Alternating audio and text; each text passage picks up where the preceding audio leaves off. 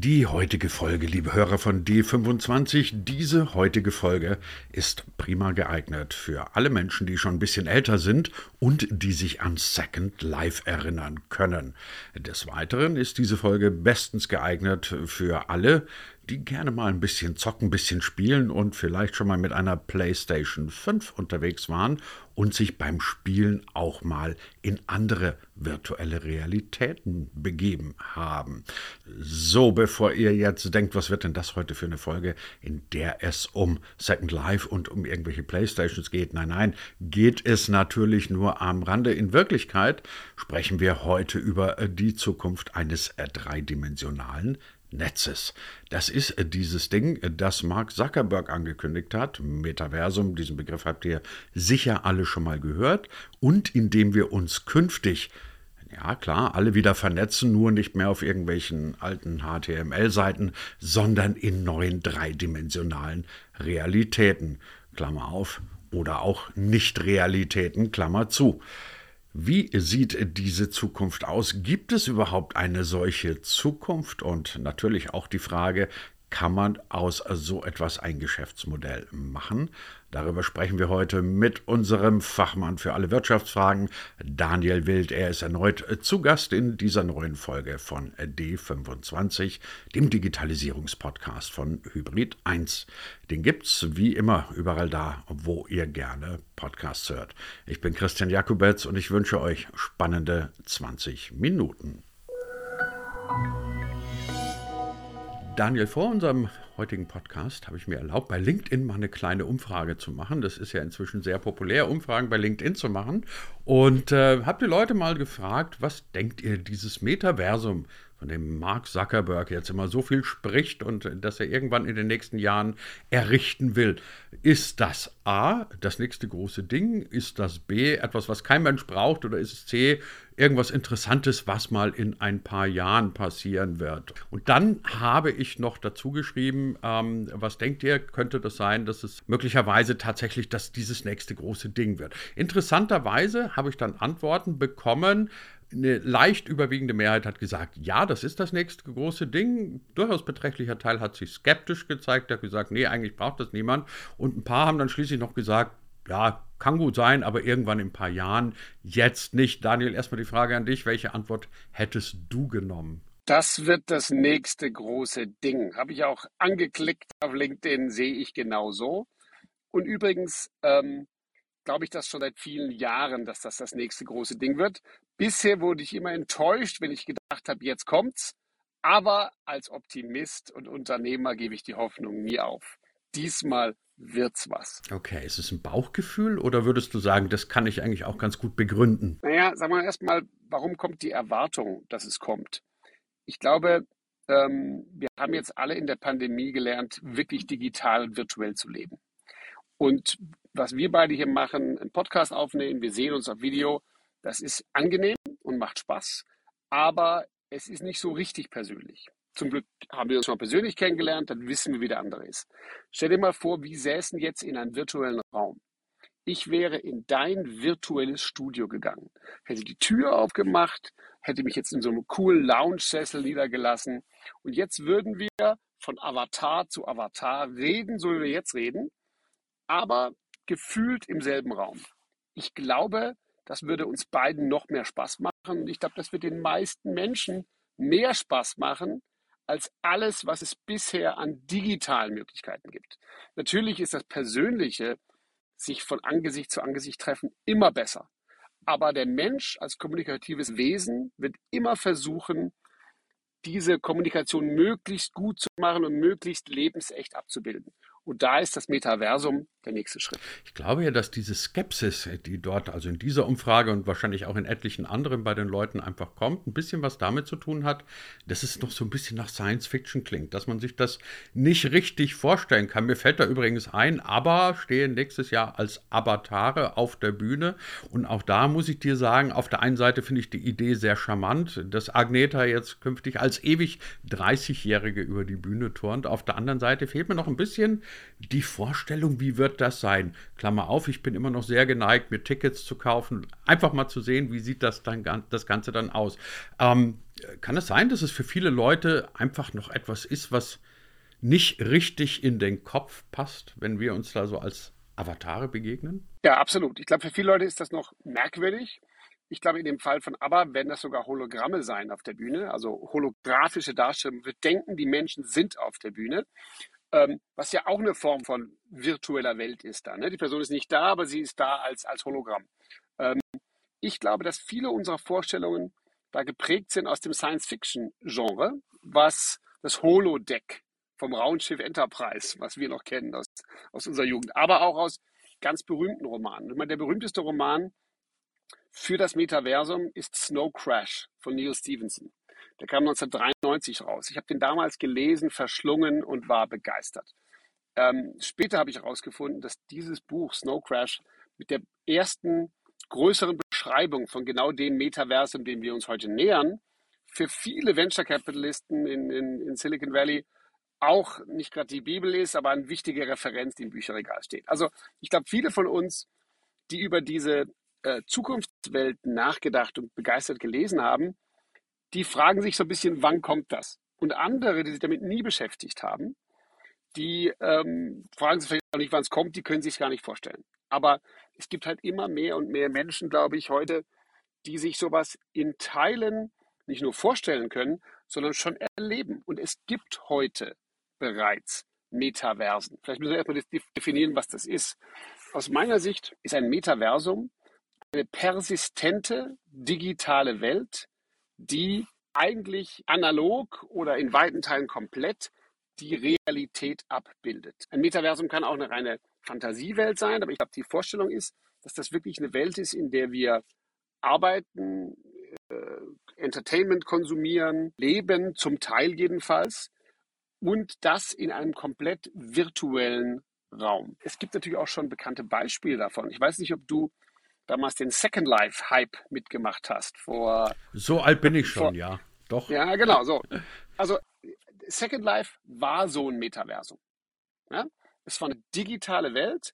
Und zwar, es gibt natürlich viele digitale Welten, aber das war eine digitale Welt, wo viele sich angemeldet haben, Häuser gebaut haben und ähnliches. Und in dieser virtuellen Welt ganz normal betätigen, das gab es regelmäßig. Es gab auch bekannte äh, Online-Spiele, in denen die Spieler plötzlich gesagt haben, wir wollen nicht kämpfen, wir wollen hier socialisen, wir wollen hier heiraten. Warcraft ist das zum Beispiel passiert und andere Sachen. Das heißt, der Mensch, glaube ich, findet die Möglichkeit, seine kommunikativen Bedürfnisse oder auch seine Arbeit irgendwann in solchen virtuellen Welten auszuleben. Und das ist, glaube ich, für viele, die es schon mal so ein bisschen probiert haben, komplett vorstellbar, aber gleichzeitig bis heute nicht wirklich befriedigend. Und darum hat sich vielleicht noch keine endgültige Welt für alle etabliert. Das ist ein spannender Vergleich, den du gerade erwähnst, weil eigentlich hat man uns das ja tatsächlich in einer 0.5 oder 1.0 Version im Second Life schon vorgeführt, auch mit allen kommerziellen Möglichkeiten, die dahinter gelegen sind. Also ich erinnere mich, dass sich dort Unternehmen dumm und dämlich verdient haben, weil sie halt virtuelle Adidas-Turnschuhe für, für Second Life verkauft haben, dass es dort richtige Partys, Freitagabend virtuelle Partys in irgendwelchen Diskos gab und dass du, wie hießen die Dinge nochmal, weißt du das, Lindendollar oder so, irgendwie ganz komische Währung war das, ne? genau. ne? Und da konntest du dann Richtig. dich quasi selber auch dressen und dein zweites virtuelles Ich im Second Life mit viel Geld so ausstatten, dass du halt dann irgendwie ein cooler Typ warst. Ähm, ist das, was dann möglicherweise kommt, einfach ein Second Life 2.3.4.0 oder muss nicht ein bisschen mehr noch dahinter liegen als die Idee, dass wir uns so irgendwie in pixeligen Auflösungen an einem Computer begegnen? Ja, also erstens bin ich ganz bei dir. Da muss mehr passieren und es muss vor allen Dingen lebensechter werden. Und ähm, ich habe mir heute PS5 gekauft. Die war gar nicht einfach zu bekommen. Dann hat mich ein Unternehmerfreund gefragt, warum kaufst du dir diese PS5? Zockst du die ganze Zeit? Die Antwort ist nein. Ja, würde ich dich auch gerne genau. fragen. Nein, ich, ich zocke nicht die ganze Zeit. Ich zocke ehrlich gesagt so gut wie gar nicht, obwohl es mir immer noch ab und zu Spaß machen würde, sondern ich möchte verstehen, wie weit die Technik ist. Zum Beispiel gibt es für die PlayStation eine sehr gute VR-Brille. Die ist sehr ordentlich. Die gibt es für die PS4, aber jetzt mit der ganz neuen Rechenleistung auf der PS5 wird es hoffentlich nochmal deutlich mehr davon geben. Das heißt, ich gehe davon aus, dass gerade in der spielerischen Welt ähm, wird immer mehr entwickelt. Nvidia, toll gestiegene Aktie, weil die machen die Grafikchips, die die ganze Welt braucht. Diese Grafikchips ermöglichen immer lebensechtere Darstellungen. Wenn man sich das in bestimmten Spielen anschaut, ist das schon faszinierend. Nehmen wir mal ein anderes zurzeit ganz klassisches äh, Spiel, was zu einer virtuellen Welt geworden ist. Das ist Fortnite. Ähm, du spielst wahrscheinlich kein Fortnite, ich spiele auch kein Fortnite, aber in Fortnite ist neben der Tatsache, dass man da um das Überleben auf dieser Insel kämpft, haben das so viele Spieler gemacht, dass dort plötzlich virtuelle Events stattgefunden haben. Tupac, glaube ich, ein Rapper, hat dort ein Konzert gegeben. Da war ich dabei live, habe mir das angeschaut und habe gesagt, wow, das ist jetzt interessant. Ich finde es zwar nicht so toll, annähernd so toll wie ein echtes Konzert, aber man fühlt sich irgendwie live dabei. Also die Frage ist ja, wie gut muss es sein, damit sehr viele Menschen mitmachen? Das ist eine technische Frage und eine Zugangsfrage. Und die andere Frage ist, was kann man darin tun, damit alle Menschen oder viele Menschen mitmachen? Und wenn es um das Konsumieren von digitalen Inhalten geht, wird man vielleicht sagen, naja, da habe ich schon viele andere Devices. Aber wenn es ums Interagieren geht oder ums Verhandeln oder auch um gemeinsam bestimmte virtuelle Erlebnisse zu haben, ich glaube, da ist, da ist viel vorstellbar. Und was ich faszinierend finde, ist, dass sich zurzeit verschiedenste Firmen diesem Ziel sehr stark verschrieben haben und sie kommen von unterschiedlichen Seiten. Die Frage ist ja auch, wird das eine offene Welt sein, Open Source, oder wird es eine Welt sein, die von einer zentralen Stelle, hoffentlich nicht Meta, also Facebook, gesteuert wird? Ja? Ähm, und natürlich, jetzt sind wir beim nächsten spannenden Thema, da wird es ja auch Spekulation geben. Stell dir mal vor, du wüsstest heute, welche der virtuellen Welten sich durchsetzt in zehn Jahren. Und du hättest heute die Möglichkeit, dir dafür ein paar Euros oder ein paar Cents spannende Grundstücke zu kaufen. Da, wo später alle sein wollen. So war es in Second Life. In Second Life wurden Häuser gebaut und verkauft. Ich war sogar an einer Firma beteiligt, die Häuser in Second Life gebaut und verkauft hat, weil ich auch damals schon dachte, jetzt kommt's. Ja? Ähm, ich glaube, dass diese virtuellen Welten gerade in Zeiten wie im Augenblick, wo wir wegen Pandemie wieder mehr Zeit zu Hause verbringen oder andere Sachen machen, interessanter werden. Hat was von Eskapismus, es hat was von ähm, der Möglichkeit, in andere Welten einzutauchen und es hat auch ganz praktischen Zweck. Wir beide können einen Podcast aufnehmen, wir können, es können Filme gemacht werden. Die, die, ähm, die, die Technik, mit, aus Videospielen heraus Filme zu drehen, quasi heißt Machinima. Ist auch eine Kunstform, die es, die es anfängt zu geben. Also ich glaube, da muss man offen sein und ich glaube, die jüngere Generation ist da sehr offen und wird auch virtuelle Welten immer mehr annehmen. Das ist, das ist, glaube ich, ein ganz entscheidender Punkt. Also man kann ja jetzt von einem alten Sack wie mir nicht erwarten, dass ich auf einmal noch ähm, mich auf einmal in Parallelwelten beame, obwohl ich dir sagen muss, ich habe mal in Las Vegas als großer alter Beatles-Fan mir dieses Musical vom, vom Cirque du Soleil angeguckt, dieses Love, ähm, das im, im äh, im Hotel Mirage in Las Vegas ist. Und ganz am Ende, und das hat mich wirklich verblüfft, ähm, deuteten also die Tänzer, die Artisten vom Cirque du Soleil so nach rechts oben in eine Ecke und dann gucktest du nach oben und da waren dann die Hologramme der Beatles. Und dann habe ich den, und wie das ganze Publikum hat den applaudiert, bis mir einfiel, also A, da sind zwei Leute dabei, die gar nicht mehr leben. Und ähm, es waren natürlich auch nicht die Beatles, aber das war so ein Moment, und da stehen jetzt die Beatles. Völliger Quatsch. Ähm, könnte ja natürlich unter Umständen sein, dass eine jüngere Generation mit solchen Dingen so selbstverständlich umgeht, wie wir heute noch mit irgendwelchen HTML-Anwendungen. Und es könnte ja umgekehrt auch sein, dass, so stelle ich mir das zumindest vor, eine jüngere Generation es total lame und blöd findet, auf einer Tastatur rumzuhacken, auf einer Seite, die auf irgendwelchem schrottigen alten HTML basiert. Und das nennen wir dann Netzwerken oder, oder soziales Netzwerk. Das ist ja die, eine Idee, die irgendwie 30 Jahre alt und auch nicht mehr sonderlich originell ist. Ich würde trotzdem gerne noch mal einen kleinen Flashback machen, weil du jetzt gerade die Geschichte vom Second Life erzählt hast. Warum ist das damals gescheitert? Waren die einfach zu früh dran? Ja, ich glaube, die waren zu früh dran. Es war technisch am Ende doch nicht schön genug was dann da drin passierte. Und ich würde sagen, das war wie so ein Club. Ne? Dieser Club war für eine Weile in, dann waren viele drin und am Ende waren immer noch ein paar drin, aber das waren dann die Diehards, die es aus irgendwelchen Gründen nicht lassen konnten. Aber der Hype war vorbei und der war auch deswegen vorbei, weil es auf Dauer halt nicht so arg viel gab. Ich meine, da wurde geflirtet, flirtet, da wurde sich unterhalten, gab es ein bisschen Erotik und ein bisschen Business, aber so richtig toll war es nicht. Ja? Also da sind wir halt heute 10, 15 Jahre weiter. Ähm, jetzt wird es die nächsten Welten geben und die werden vieles besser machen. Aber die Frage ist, sind sie schon gut genug? Und du warst gerade bei, bei, bei dem Medium, in dem es passiert. Also früher gab es Text als das zentrale Medium.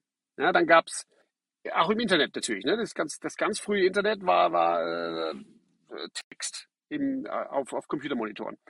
Dann kam die zweidimensionale bildliche Darstellung mit dem World Wide Web. Plötzlich hatten wir Bilder, war schon eine Revolution. Heute ist wahrscheinlich das meiste Video, also Bewegtbild. Da sind wir schon wieder eins weiter. Nur, ich glaube, ziemlich logisch ist der nächste Schritt halt das Bewegen in einer dreidimensionalen virtuellen Welt. Und ähm, für mich ist es ganz einfach. Darum kaufe ich mir die ganzen Dinger. Ich habe mir auch von Facebook hat ja Oculus gekauft. Diese 3D-Brillen, die nur standalone funktionieren. Da gibt es jetzt die Quest 2. Ich habe mir die neueste gekauft. Habe dort Star Wars gespielt. Stand plötzlich Darth Vader gegenüber und war echt im ersten Augenblick ein bisschen erschreckt. also die, die Lebensechtlichkeit von den Sachen funktioniert aber gleichzeitig die Latenz, du bewegst den Kopf, es ist immer noch nicht richtig schnell genug. Also man merkt, das Hirn wird getäuscht, man meint für kurze Zeit, oh nein, Darth Vader steht vor mir, aber in Wirklichkeit merkst du, dass du hier in einem technisch gebauten Umfeld, Konstrukt dich bewegst und nicht in der Matrix. Ja, und äh, ich glaube, das wird halt, das wird noch ein bisschen dauern, bis es so weit ist, dass wir das annehmen, trotz der Glitches und der Fehler. Jetzt bist du Unternehmer und Investor. Insofern drängt sich die Frage fast auf, welches Geschäftsmodell oder welche Geschäftsmodelle können denn hinter solchen Metaversen stecken? Weil ich meine, das eine ist die Technik, das zweite ist die Akzeptanz ähm, durch den User. Aber die entscheidende Frage, damit sowas fortbestehen kann, ist ja letzt immer, letztendlich immer, wie finanziert sich das Ganze? Wird es eine ähnliche Geschichte sein, wie wir es heute in den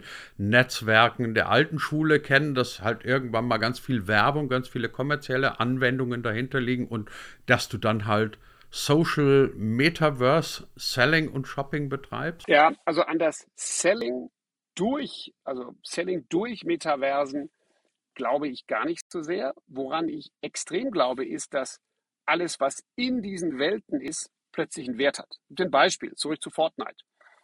Es werden Hunderte von Millionen umgesetzt mit virtuellen Kleidern in Fortnite. Diese Skins, die dort gekauft werden, von Kindern, meinem Sohn zum Beispiel, damit er ein bisschen cooler durch die Welt läuft. Unfassbar. Die geben Geld dafür aus, damit sie da ein bisschen cooler aussehen, bis sie irgendwann verstehen, okay, das ist ein schwachsinniger äh, Zeitvertreib, mein Taschengeld dafür auszugeben, nur ein bisschen anders auszusehen. Aber da wird es die nächste attraktive Sache geben. Also ich glaube ganz klar, wir reden hier von, von virtuellen Gütern, die das zentrale Geschäftsmodell sind. Und dieses virtuelle Gut fängt ganz unten an der Basis an und das ist wahrscheinlich das Spannendste und das ist der virtuelle Grund und Boden. Es gibt irgendeinen Spruch von so einem, äh, ich glaube, Investor oder so einer Familie, wie wird man reich? Ja, indem man Land kauft und 300 Jahre liegen lässt. so. Im, Im Endeffekt ist es so, diese Möglichkeit, jetzt irgendwelche riesigen Wälder zu kaufen ähm, oder große, große Grundstücke, ist in Deutschland und in der westlichen Welt heute immer weniger möglich. Ganz zu schweigen von zur Zeit, wo alles extrem inflationär sich entwickelt. Wenn du jetzt das auf eine neue Welt überträgst, dann ist am Anfang alles frei. Das ist wie beim Oklahoma Gold Rush, wo die Leute dann losrennen und ihre Claims abstecken. Äh, hier ist es so, dass in diesen neuen Welten ist die Frage, setzt sie sich durch? Wenn sich die Welt durchsetzt, dann werden die Grundstücke, die am Anfang wenig Wert haben, später mehr Wert sein. Und die werden an sich ein, ein Handelsgut sein. Also ein Grundstück in einer virtuellen Welt, in der viele sein wollen, wird ein Handelsgut. Das wird auf die Blockchain übersetzt und als NFT gehandelt. Das ist heute schon Realität. Gibt es ein paar Beispiele.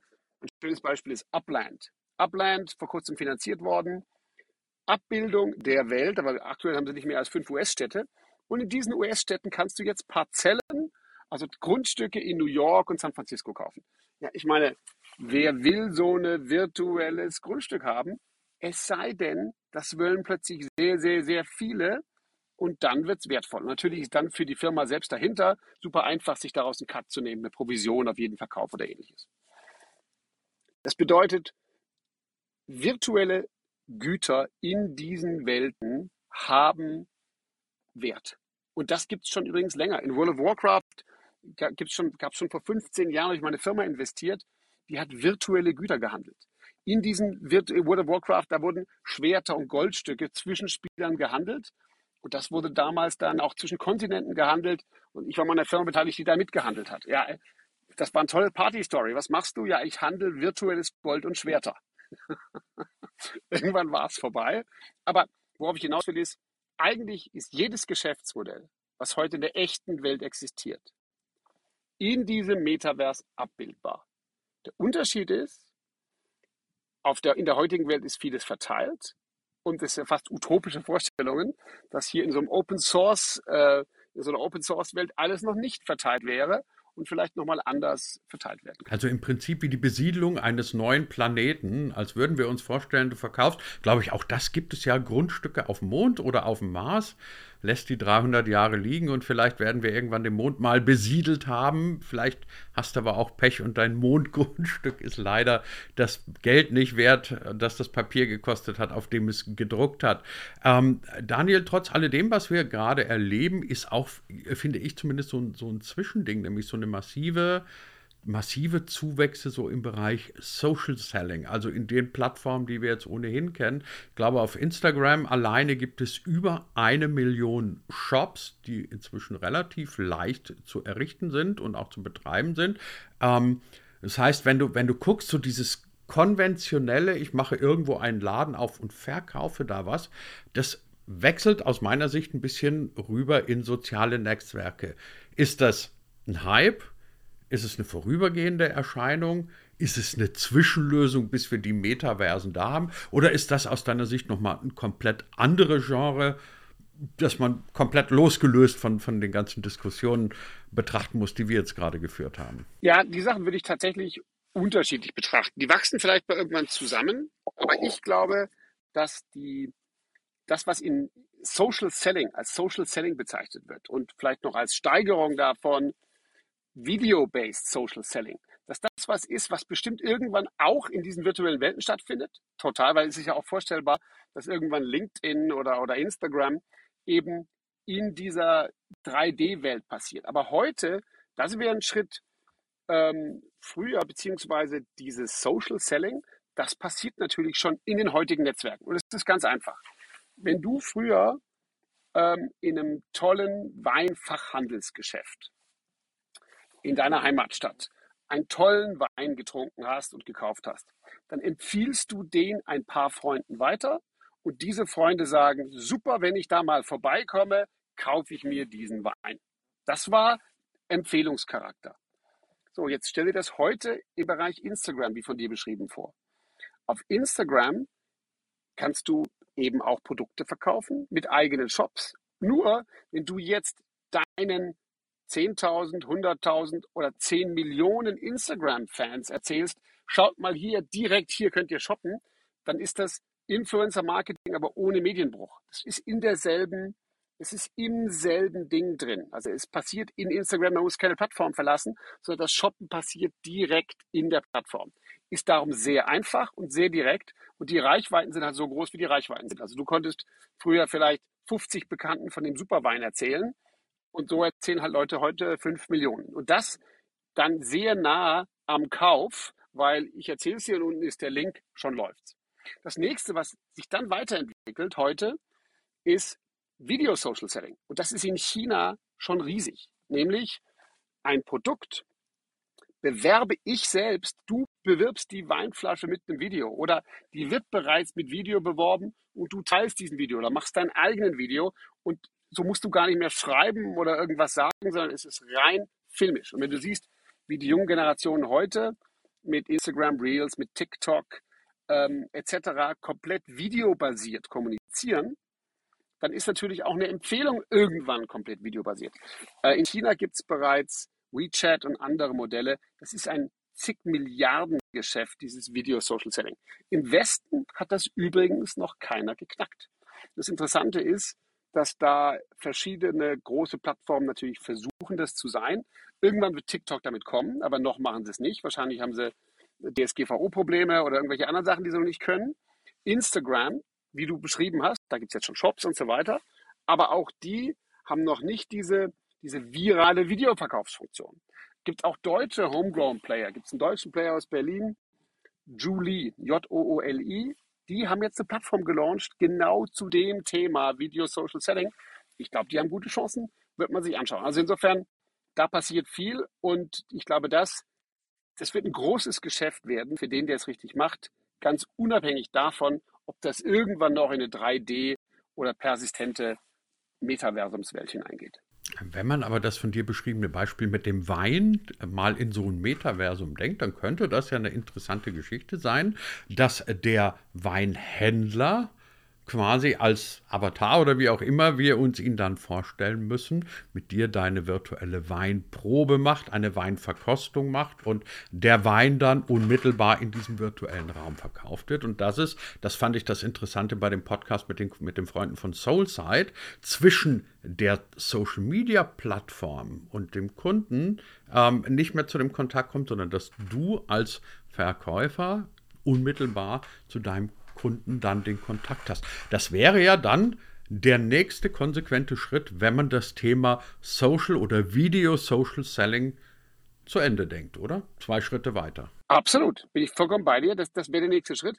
Trotzdem ist natürlich da wiederum die Frage, man unterhält sich mit dem Verkäufer und da fehlt mir noch die Fantasie, wird aber auch kaum wahrscheinlich in ein paar Jahrzehnten, diesen Wein dann in der Virtuwelt probieren zu können. Das wäre es natürlich. Weil die klassischen virtuellen Weinproben, die gab es ja während dem letzten Lockdown ständig. Da haben Winzer Kartons verschickt und Sommeliers und dann saßen wir alle vor unseren Bildschirmen und haben vor uns vier bis zehn Gläser gehabt und haben probiert. Das natürlich wäre der Clou, wenn quasi die Sensorik auch noch angespielt werden kann, aber das ist, da sind wir, glaube ich, noch ein paar Jahrzehnte entfernt. Aber ich bin bei dir. Also diese Welten ermöglichen viel direktere Kontakte zwischen einzelnen handelnden Personen. Ob das Käufer äh, und Verkäufer sind oder ob das Geschäftspartner sind, Verhandler, Freunde, egal was. Ja?